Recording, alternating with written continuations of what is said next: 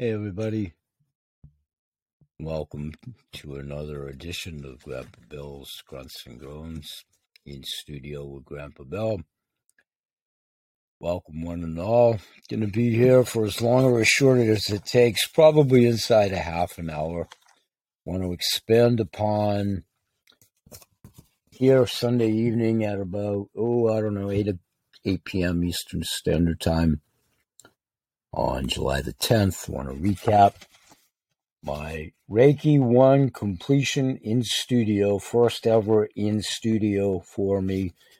I have an online Reiki 1 and 2 certification, but this is really not only a refresher, but the real McCoy with Sensei Dr. Dustin Sulak here in Maine. Did a audio show where part of this will probably be heard there talking about the event yesterday, and I want to expand upon it a little bit more here under the guise of the two precepts of Reiki. The person must ask before receiving a Reiki treatment a person must ask to be healed. In asking, we open up ourselves at the throat level, solidifying our intentions in a reality shared by both. If you are a practitioner, or if you're going to do Reiki as a practitioner, to the healee or recipient. Our intentions in a reality are shared by both the practitioner and the recipient where applicable. Right now, I am the practitioner and the recipient because I do it mostly for myself, self healing and touching. I don't envision myself at age 68 aspiring or getting to fruition of ever having a salon or a studio or tables and that type of stuff. Possibly under the guise of home care, where I am a certified home healer. We'll see, we'll see, we'll see. But for self attunement and self healing, it definitely will fill that and then add to my repertoire as a healer when we're in So by asking, we're putting forth a conscious decision to become involved in the self healing process overall. There must be an exchange of energy. The recipient of a Reiki session must also make some energetic exchange for the experience. This exchange is more important for the benefit of the recipient than the practitioner. The universal life energy does not belong to the practitioner. It comes from the infinite supply of the universe. However, by making some exchange, the recipient creates the space within his or her life to receive the healing energy that Reiki truly is. Therefore, the exchange must be of value to the recipient, comparable to his or her perceived value of the healing effects of the session and can be in the form of stored energy known as money, or it can be art, services, etc. This exchange does not have to be given to the practitioner. For example, a donation to charity with the intention of exchange for the Reiki session, that's an example of, an acceptable method.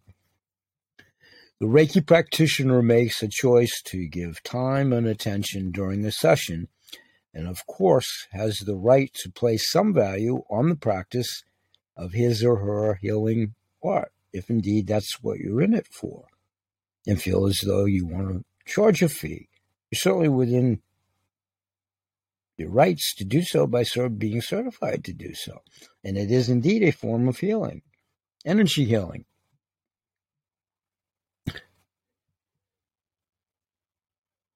Thus, the exchange of the recipient and the fee, if there is one, of the practitioner can easily synchronize. Many practitioners allow recipients to pay on a sliding scale. This ensures that all who desire Reiki have access and acknowledges the difference in the perceived value of money amongst individuals. So I want to continue in the shows daily moving forward. I alluded to in today's radio show about the 21 day cycle of follow up exercising, and I want to continue with that. So, a healing crisis occurs when one experiences intensified symptoms and suffering while working towards health and balance. And as previously described, imbalances can actually manifest in the individual's conscious perceptions, causing symptoms of illness to surface. If the surfacing of the imbalance is abrupt and the recipient is not prepared physically, emotionally, or spiritually, this surfacing can turn into a healing crisis with much pain and suffering.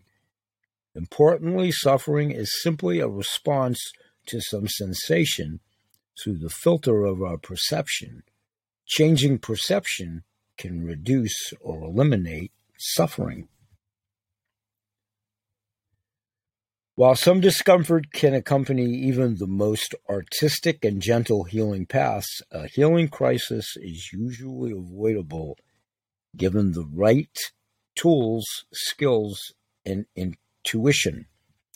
Like water flowing downhill through the path of least resistance, the healing system knows a sequence in which imbalances can be resolved in a gentle healing path. Reiki however, sometimes flows in a self guided manner to the area of greatest disharmony, sometimes resolving the large and deeply embedded imbalances will free up a lot of life energy that has been previously blocked. This may feel great at first, but then the recently Freed energy may flow through the system to other imbalances, which can act as a bottleneck of the increased flow of the energy that you just induced. The increased flow can overwhelm other areas of discord or restriction, resulting in a fast manifestation of symptoms in a healing crisis. A healing crisis or a healing artist through a healing crisis can communicate with the innate healing wisdom to understand which imbalances are a priority to heal before others. The experience of self healing can help a practitioner understand this approach.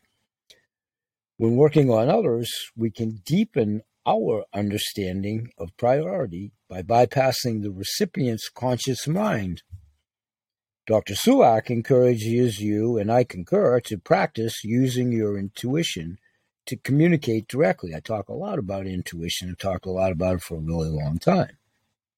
Intuitives. To communicate directly with the innate healing wisdom and determine proper sequencing.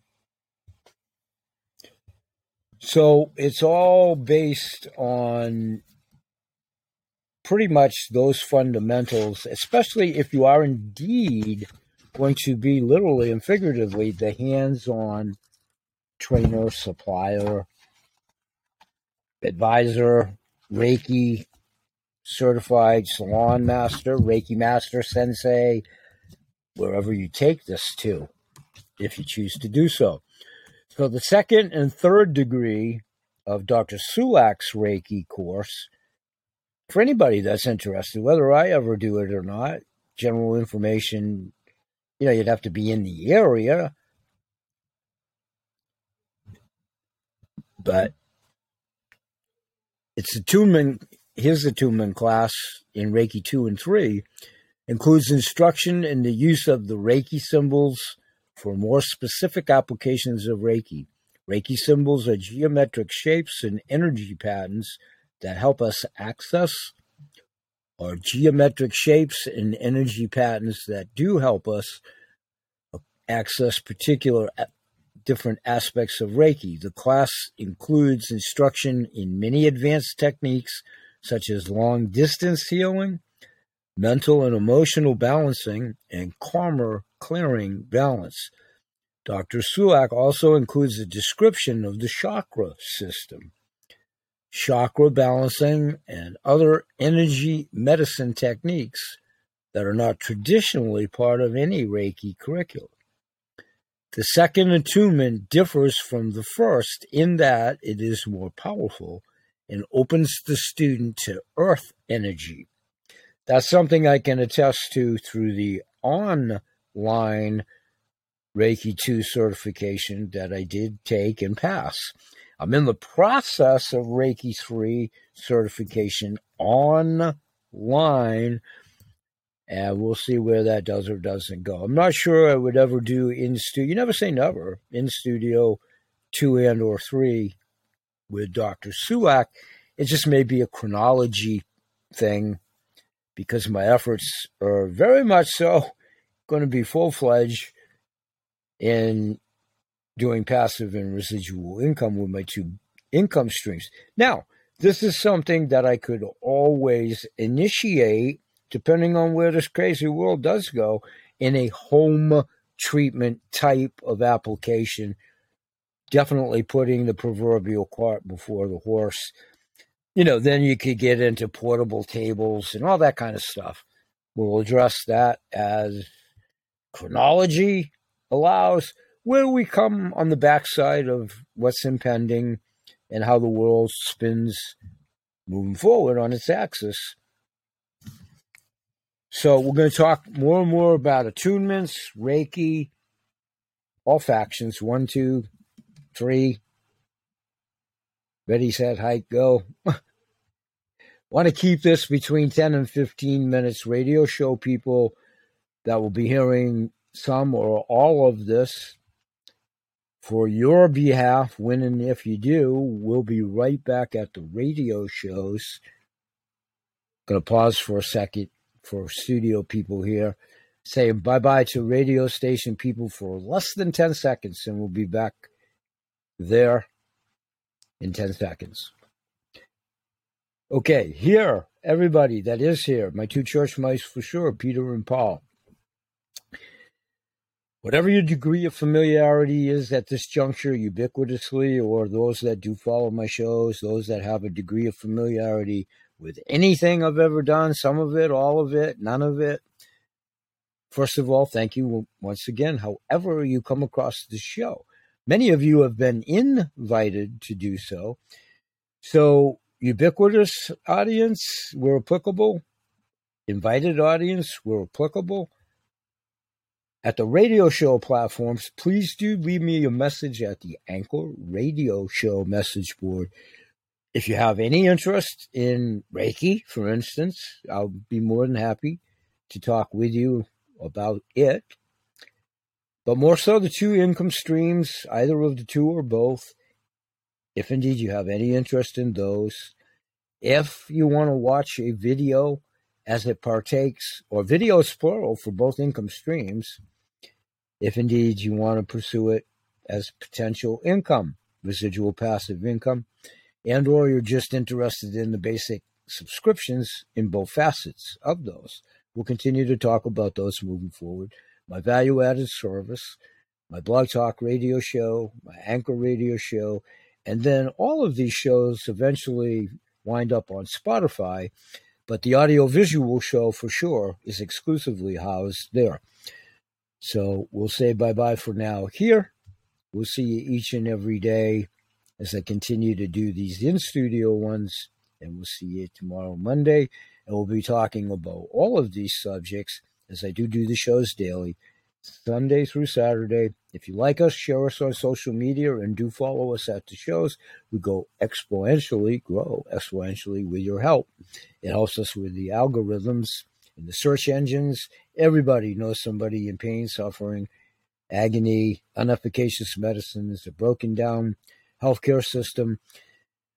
We'll talk much, much more with these intuitive groups, and one of the two income streams has many ancillary benefits to include a very attractive insurance situation and over 800,000 participating discount vendors and discounting programs.